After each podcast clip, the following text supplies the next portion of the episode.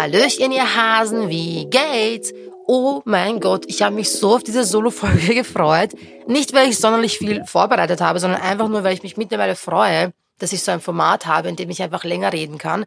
Die Schüchternheit ist verflogen. Ich bin jetzt echt so, äh, ich will einfach, ich will einfach reden. Oh mein Gott, ich klinge einfach wirklich wie so ein Podcast-Dude. Aber ich schwör's euch, ich denke mir richtig oft, ich habe so viel zu sagen, aber Instagram reicht halt oft nicht und Schreiben ist super und das mache ich auch gerne, aber manchmal fehlt es auch einfach an Zeit und ich finde, es ist doch was anderes, wenn man spricht, weil dann sind nicht alle Gedanken so zu Ende gedacht und dann wirkt es so ein bisschen mehr, als ob ihr mit mir in meinem Kopf seid. Also vorausgesetzt, ihr wollt da sein, aber ich nehme es mal an, weil ihr diesen Podcast ja hört. Es hat sicher auch damit zu tun, dass ich selbstbewusster bin, was den Podcast angeht, weil ihr einfach so lieb seid und mir die ganze Zeit unnettes Feedback gebt. Ich habe es auch wirklich nicht bereut, dass wir das jetzt wöchentlich machen. Ich glaube, das ist wirklich etwas, wo es so ein bisschen Bedarf gibt, zumindest im österreichischen Raum. Äh, jetzt nicht, dass ich jetzt alleine rede, sondern dass ich einfach Special Guests bei mir habe, die mehrfach marginalisiert sind, die richtig viele wichtige Sachen zu sagen haben. Und viele von denen stehen in der Öffentlichkeit, aber viele eben auch nicht. Und ich versuche eine gute Mischung zu finden. Und ich kann euch wirklich nur dazu animieren, die letzte Folge mit Erika zu hören, weil das ist wirklich eine ganz, ganz besondere Person, die so viel Wissen hat. Und es ist so eine ganz andere Branche. Also sie ist Hebamme und äh, macht Geburtshilfe. Und ich wünschte mir einfach nur, alle meine Friends, die jemals Kinder kriegen werden, sind bei Erika, weil sie so einen ganz realistischen und guten und wichtigen Zugang hat, der auch politisch ist. Denn natürlich ist auch eine Geburt politisch, wie alles im Leben. Naja, anyway. Draußen regnet es. Äh, es ist richtig hässliches Wetter für August. Ich will mich eh nicht beschweren und ich will auch nicht diese Zeit nutzen, über das Wetter zu reden. Aber ich kann nur sagen, ich bin sehr, sehr froh, dass ich das Shooting, das ich heute habe, nicht outdoor gemacht habe und geplant habe. Denn das wäre garantiert ins Wasser gefallen. Ich habe eine Fotostrecke ins Leben gerufen, ihr Hasen. Ich glaube, ich habe eh letzte, nein, nicht letzte, vorletzte Woche darüber gesprochen. Ich bin mir nicht sicher. Ich bin ja immer so, ich halte Dinge gerne geheim, bis sie dann da sind, weil ich sonst unter Druck gesetzt werde von mir selber, weil ich was gesagt habe in der Öffentlichkeit und dann mache ich es vielleicht doch nicht oder dann mache ich es anders. Ja, long story short, äh, ich habe eine Fotoserie ins Leben gerufen, die sich mit dem Thema Chosen Family beschäftigt. Die ersten Personen wurden schon fotografiert. Es ist wirklich sehr, sehr besonders. Alle Fotos sind analog gemacht. Es gibt begleitend dazu Interviews und Videos. Und ich bin mega aufgeregt und bin jetzt an dem Punkt, an dem ich weiß, ich könnte schon rausgehen damit. Aber ich habe ein bisschen Angst, es zu tun, weil mir das so wichtig ist. Und dann habe ich Angst, dass es nicht so interessant ist für andere Personen. Natürlich mache ich so eine Fotostrecke nicht, damit ich dann Applaus von anderen bekomme. Das ist mir einfach eine Herzensangelegenheit, weil es mir so ein bisschen darum geht, dass es oft an queer Joy-Geschichten fehlt, ja. Wenn wir jetzt über queere Lebensrealitäten sprechen, da geht es oft um Trauma, da geht es oft um Verlust und Angst und Gefahr. Und das ist alles sehr, sehr wichtig. Aber mir fehlt im Diskurs auch so ein bisschen die Happy Endings, die nicht immer da sind, aber doch manchmal da sind. Und ich wollte jetzt auch nicht Einzelporträts machen von Personen, wo ich so quasi zeige, wie stark sie sind, weil ja, das ist auch gut und es sollte auch existieren. Das gibt es aber schon.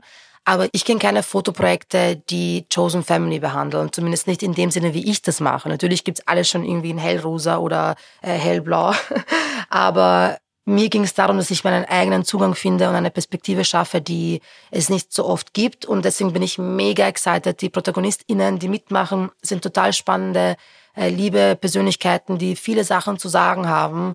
Und ja, wenn ihr wollt, dann bleibt auf jeden Fall up to date auf meinem Instagram-Kanal, weil da poste ich alles. Aber ja, heute geht's weiter mit dem nächsten Shooting und ich bin so aufgeregt. Oh mein Gott. Es ist auch das erste Mal, dass ich so richtig ähm, Geld investiere. Nicht nur Geld, sondern auch Ressourcen. Normalerweise ist es immer so ein bisschen eine One-Woman-Show, was ich mache.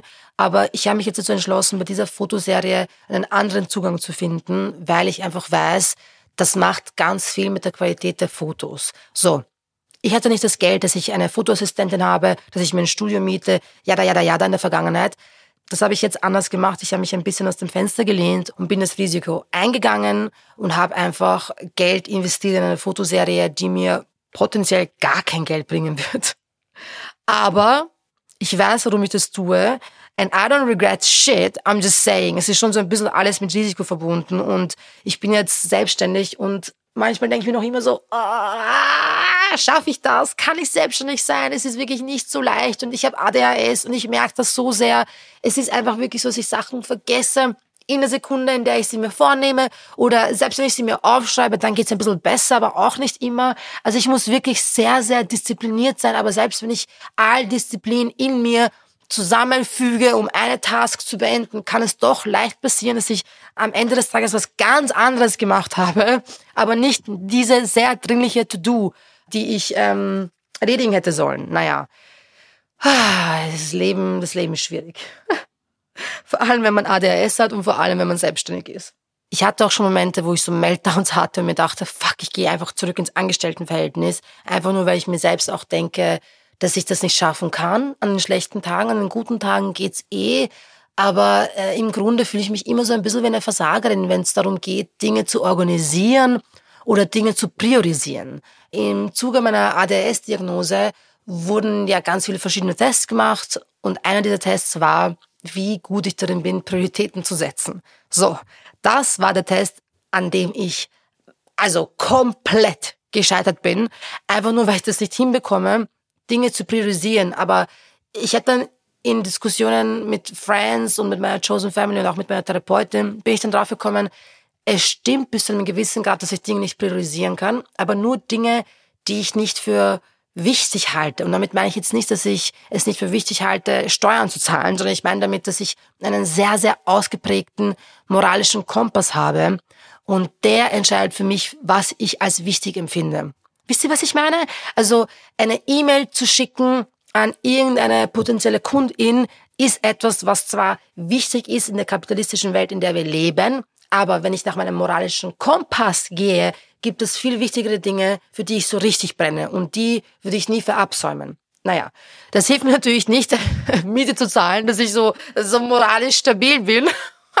Aber zumindest kann ich ein bisschen besser schlafen. Und meine Therapeutin meinte auch so, also wenn es um Moral geht, dann bin ich so 10 von 10 und da kann mir keiner was sozusagen. Wobei ich natürlich auch nicht fehlerfrei bin, aber ich glaube, es gehört auch einfach dazu, dass man versucht, ein guter Mensch zu sein, indem man sich auch sagt, hey, es kann gut sein, dass ich Fehler mache, aber wenn ich diesen Fehler mache, werde ich richtig damit umgehen. Wisst ihr, was ich meine? Die Selbstständigkeit hat viele Vor- und Nachteile, aber ein Vorteil ist auf jeden Fall, dass ich einfach unter der Woche meine Mutter besuchen kann, wenn ich das möchte. Die lebt in Niederösterreich.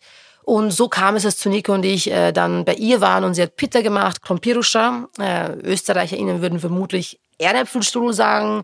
Ich finde, es grenzt schon an Blasphemie, aber von mir aus, dann ist es ein Strudel. Es ist aber eigentlich Krompiruscha, also Teig mit Kartoffeln. genau das, was ich liebe.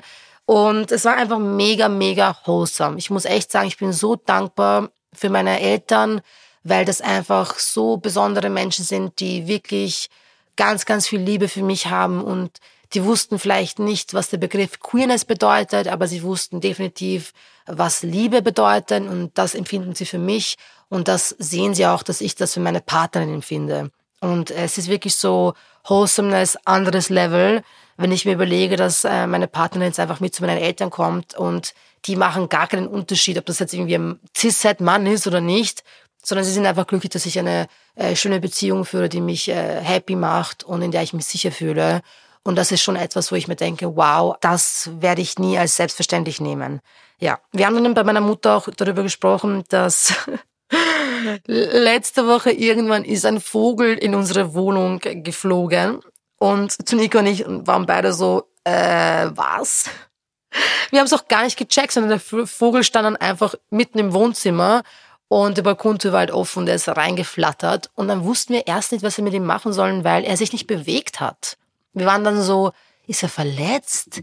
Ist er verängstigt? Ja, das sicher, letzteres. Aber er hat sich nicht bewegt und ist nicht geflogen und deswegen waren wir dann so, hm, ich glaube, wir müssen ihn einfangen. Als wir ihn dann einfangen wollten, ist er zum ersten Mal weggeflogen und zwar aufs Bücherregal, da wo wir nicht hinkommen oder nur sehr schwer. Ich habe ihn dann doch in den Kanton gebracht, äh, weil er irgendwie so, ja, ein bisschen durcheinander gewirkt hat. Und es war auch ein kleiner Vogel, also ich nenne ihn jetzt Babyvogel. Na, auf jeden Fall habe ich den Karton dann am Balkon gelassen und habe gehofft, dass er wegfliegt und nach Stunden ist er halt nicht weggeflogen und dann haben wir den Tierschutz angerufen in Wien und die meinten dann, im Zweifelsfall ist es immer besser, das Tier äh, zu ihnen zu bringen und dann können sie schauen, ob es eben gesund ist oder nicht. So. bei der Fundbox für äh, Wildtiere haben sie mir dann gesagt, was das für ein Vogel ist. Und äh, das ist halt einfach der Nachname meiner verstorbenen Freundin. Ich will jetzt nicht dazu sagen, welcher Vogel es ist, einfach nur um ihre Privatsphäre zu schützen oder die ihrer Familie, ich weiß es auch nicht. Äh, aber es ist auf jeden Fall ihr Nachname. Und das war schon sehr berührend und äh, ergreifend, weil ich natürlich in all diesem Alltag sehr viel Trauer mit mir herumtrage. Oh, fuck, jetzt werde ich gleich wieder. fuck. Ich habe jetzt kurz überlegt, ob ich diese Folge abbrechen soll, weil ich natürlich sehr, sehr obviously sehr emotional werde. Aber wir machen jetzt weiter. So schaut's aus. Wir machen jetzt äh, keinen Schluss, weil es ist wichtig, Trauer zuzulassen. Immerhin setze ich diesen Rahmen selber und das ist der Vorteil. Aber ich will das gern drin lassen, weil es, glaube ich, wichtig ist zu sehen, dass das natürlich für Menschen, die von Trauer betroffen sind, relativ hart ist, funktional zu sein. Und ich bin natürlich nicht anders. Ich bin auch ich so, ich bin auch ein Mensch, lol. Frauen sind auch Menschen, wie Stronach, glaube ich, meinte. Das ist einmal, das ist ein sehr reicher Mann, der mal Politiker werden wollte. Anyway, ihr wisst natürlich eh auch, dass ich ein Mensch bin, aber ich glaube, ich glaube, ich habe irgendwann aufgehört, über diese Trauer zu sprechen, einfach nur, weil ich so Angst habe, dass ich dann so aus der Bahn gerate und dann nicht mehr zurück in die Funktionalität finde. Aber ich glaube auch, es muss irgendwo Platz dafür sein, über diese Trauer zu sprechen. Und ich spreche sehr viel in der Therapie darüber, dass ich mir im Alltag kaum die Zeit gebe, einfach nur weil so viele Sachen zu erledigen sind. Aber dann machen wir es eben in der Solo-Folge von Alles stabil. so schaut's aus. Weil dieser Babyvogel für mich natürlich ein Anhaltspunkt ist, dass ich jetzt, ich sage jetzt nicht, oh mein Gott, meine Freundin ist als Vogel wiedergeboren worden und jetzt hat sie mich besucht. Ich verurteile auch keine Menschen, die das so sehen wollen, weil ich wirklich weiß, dass diese Trauer Menschen auffressen kann und woran auch immer sie sich klammern. I'm okay with that. Aber für mich ist es eher so, für mich ist es einfach ein gutes Zeichen, ein schönes Zeichen, dass ich jetzt an diese Freundin denken kann. Ach, fuck. Natürlich ist auch mein Akku leer vom Laptop, einfach nur so schön alles schön schief gehen. Zuerst ein bisschen weinen, dann ein bisschen Akku nicht haben. Ah, beruhigen Sie sich, Fräulein Stanic. Stanitzel, wie mich der Wirtschaftsprofessor immer an der Schule genannt hat. Stanitzel, Stanitzel, ich kann es gar nicht sagen. Naja, okay, kurz aufstehen, den Raum verlassen hilft. Traurig bin ich trotzdem. Trauern tue ich trotzdem jeden Tag. Aber was ich eigentlich sagen wollte, ist, dass dieser Babyvogel für mich einfach so ein guter Moment war, um mich zu besinnen und an meine Freundin zu denken, die verstorben ist. Ich habe, glaube ich, nie erzählt, woran sie gestorben ist, weil ich auch nicht, also ich wollte auch nicht direkt Fragen beantworten, weil ich wirklich hunderte Fragen bekam, so was ist passiert, wer ist das? Ja, ja, ja, dann war ich so, ich habe eh darüber geschrieben und es ist eh relativ eindeutig, dass das jemand war, der mir sehr, sehr nahe gestanden hat. Und ich habe aber nicht darüber gesprochen, was passiert ist. Sie ist an Brustkrebs gestorben. Und das ist hart, weil sie super jung war. Sie war auch so alt wie ich. Also sie wurde auch 91 geboren und wurde halt nicht 32 Jahre alt, so wie ich. Wie sie einfach wegen einem Babyvogel weint. Oh mein Gott. Oh. Oh, so das Absurde ist ja, dass ich Bashi, meinem Producer, gestern gesagt habe, hey du, ich weiß nicht, ob ich die Folge aufnehmen kann, weil ich Therapie habe und danach bin ich immer urfertig. Und ich dachte einfach, wenn ich einmal drüber schlafe, dann passt's. Aber turns out, it's not like that.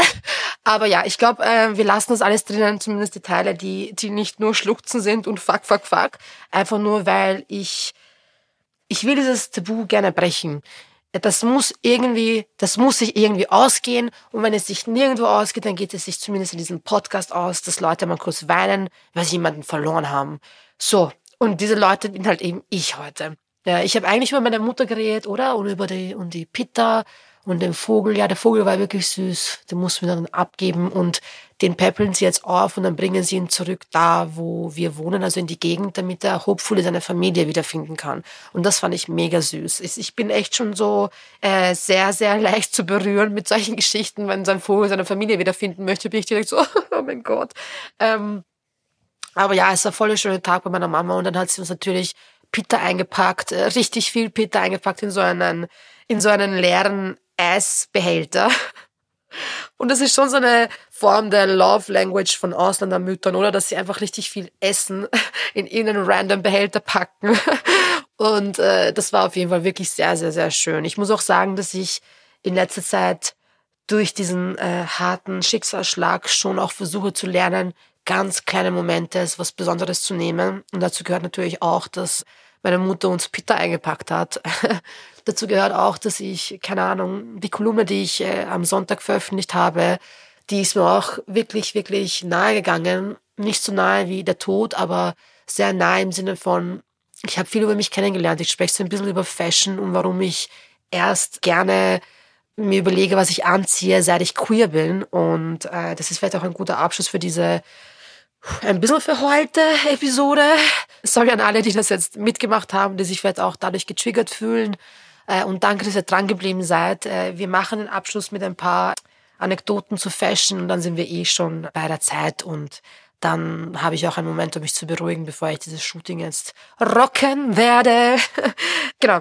Also ich habe in dieser letzten Kolumne darüber geschrieben, dass ich eigentlich gar keinen Bezug zu Mode hatte, einfach nur, weil ich es immer mit etwas anderem assoziiert habe als Fun. Fashion war kein Fun. Fashion war Arbeit. Arbeit für meine Mutter, weil sie Näherin war und in einer Fabrik in XU gearbeitet hat. Und wir hatten einfach nicht das Geld, dass wir großartig viel für Kleidung ausgeben. Also das war ganz woanders, dieser Gedanke. Da ging es echt um Existenzielles. Und bei uns wurde gebleicht, gestopft, geschnitten und genäht. Ja, die Sachen, die meine Schwestern getragen haben, habe ich dann getragen. Und wenn sie mir nicht gepasst haben, haben sie nach Bosnien-Herzegowina gebracht, damit sie dort Familienmitglieder tragen können. Also Mode war eher sowas, was einen Zweck erfüllt. Also meiner Familie war es immer extrem wichtig, dass ich ordentlich aussehe, dass die Kleidung sauber ist, dass meine Haare gebürstet sind, einfach nur weil sie dieses Stereotyp des äh, unter Anführungszeichen schmutzigen Ausländers nicht erfüllen wollten. Und das war ihnen schon sehr wichtig, aber es war jetzt nicht so, als ob ich mir irgendwie aussuchen könnte, was ich, was ich gerne trage oder dass ich irgendwie Mitspracherecht hätte in dem, in der Farbe des T-Shirts. Lol. Das kommt mir ganz weit weg vor. Ich habe Fashion auch deswegen mit Arbeit assoziiert, weil ich äh, als Kind gemodelt habe. ah, das wissen nur die Steady-AbonnentInnen. Aber ja, ich habe tatsächlich gemodelt für H&M unter anderem als Kind. Ja, das würde ich jetzt natürlich nicht mehr machen, aber was wusste ich von Fair Fashion oder Fast Fashion, wie ich sehe. Ich hatte Fotoshootings, ich musste eine Modelmappe machen und ich habe es alles gehasst. Gehahast. Weil ich nicht im Mittelpunkt stehen wollte, weil ich nicht damit zurechtgekommen bin, dass mich alle anstarren, weil in diesem Warteraum für das erste Fotoshooting, das ich hatte, da war es super stickig. Alle Kinder waren aufgeregt, da waren viel zu viele Gefühle und viel zu wenig frische Luft drinnen. Und es hat sich aber durchgezogen, dass ich eigentlich gar keinen Bock habe, vor der Kamera zu stehen. Das Lustige ist halt, dass ich jetzt da manchmal vor der Kamera stehe in meinem Erwachsenenleben, aber ich setze den Kontext. Und das ist irgendwie ein bisschen was anderes. Naja, dann war Fashion sehr, sehr lange nur eins, äh, die Möglichkeit, meinen Körper zu verstecken. Äh, die Möglichkeit, mich selbst verschwinden zu lassen. Denn wenn wir das patriarchale Märchen, in dem wir alle groß geworden sind, durchspielen, zu Ende denken, dann geht es doch darum, dass Frauen und queere Personen verschwinden, möglichst dünn sein, möglichst leise sein, möglichst viel Harmonie wollen, bloß nicht anecken und immer schön das tun, was Cis-Männer in unserer Gesellschaft glücklich macht. Und das interpretiere ich als Verschwinden. Denn warum sonst ist Diätkultur äh, so präsent wie das Patriarchat? Warum sonst gibt es in jedem Frauenmagazin, in jedem Fitnessstudio überall irgendwelche Tipps, die man abnehmen kann? Sport wird in Verbindung gebracht mit Abnehmen. Jemand ist dann gesund und glücklich, wenn er schön und dünn ist. Das sind alles so fucking Scams, auf die wir alle reingefallen sind. Und ich habe den Großteil meiner Zwanziger damit verbracht, irgendwo hineinzupassen, wo ich gar nicht hineingehöre. Ja, ich habe nur schwarze Sachen getragen, nur Hosen, die meine Figur betonen, so wie ich es möchte, damit sie halt schön schlank aussehen, die Hüften, gell? Und bloß nicht meine Oberarme zeigen, weil die sind ein bisschen zu schwabbelig, ja? Ich weiß natürlich, dass ich eine sehr privilegierte Person bin, ja? Ich habe keine Behinderungen, ich bin Beauty-Norm und ich bin auch, wie sagt man, schlank. Aber die Tatsache, dass wir alle von diesen patriarchalen Propagandageschichten betroffen sind, das muss ich schon auch sagen können, denn das muss ich irgendwie ausgehen. Ich habe sehr viel reflektiert, wie viel internalisierte Fettfeindlichkeit ich in mir habe und habe sehr hart daran gearbeitet, aber ich war Anfang 20 noch nicht so weit. Ich habe einfach nicht gecheckt, dass es komplett falsch ist, was ich da denke und dass ich nicht nur mich selbst quäle, sondern auch irgendwas reproduziere, was ich gar nicht reproduzieren möchte. Und das war alles ein Prozess und das war das, was ich mit Fashion in Verbindung gebracht habe. Und natürlich habe ich mich dagegen entschieden, Fashion als wichtig zu empfinden. Ich habe sogar mal eine Weißkolumne geschrieben, dass ich glücklicher bin, seit mir meine Klamotten egal sind. Aber das alles hat sich so ein bisschen geändert, seit ich weiß, dass ich queer bin. Denn jetzt verwende ich Mode auch als Form des Ausdrucks. Es geht mir jetzt nicht mehr darum, dass ich äh, dem Male Gaze gefalle. I couldn't care less. Wisst ihr? Und das hat mich ein bisschen befreit von dem, wie ich Fashion früher verstanden habe. Und jetzt ist es viel eher so, dass ich glücklich bin, wenn ich irgendwelche Pieces finde, die, die zu mir passen, die irgendwie meinen Namen rufen, also einfach nur für mich. Und das ist wirklich voll das schöne Outcome. Das ist auch nur ein Auszug aus dem, was ich äh, runtergeschrieben habe bei Steady. Ich kann es wirklich nur noch einmal sagen, für alle Personen, die das Geld haben, dass sie dafür bezahlen, Texte von mir zu lesen. Ich würde mich richtig freuen und ich verspreche, ich liefere bei Steady mehr als irgendwo sonst. Ich glaube, beim Podcast ist es relativ ausgeglichen, also so alles stabil und Gay Schreiben sind einfach meine Herzensprojekte. Da stecke ich alles rein, was ich reinstecken kann. Und der Text zu Fashion ist wirklich, wirklich gut geworden. Das ist jetzt ein bisschen Eigenwerbung, aber es stimmt wirklich, weil alles, was ich jetzt gesagt habe, habe ich viel besser beschrieben. Und dann gibt's noch zehn andere Aha-Momente, die ich jetzt wieder vergessen habe, weil ADHS. okay, Leute, das war echt eine Achterbahn der Gefühle.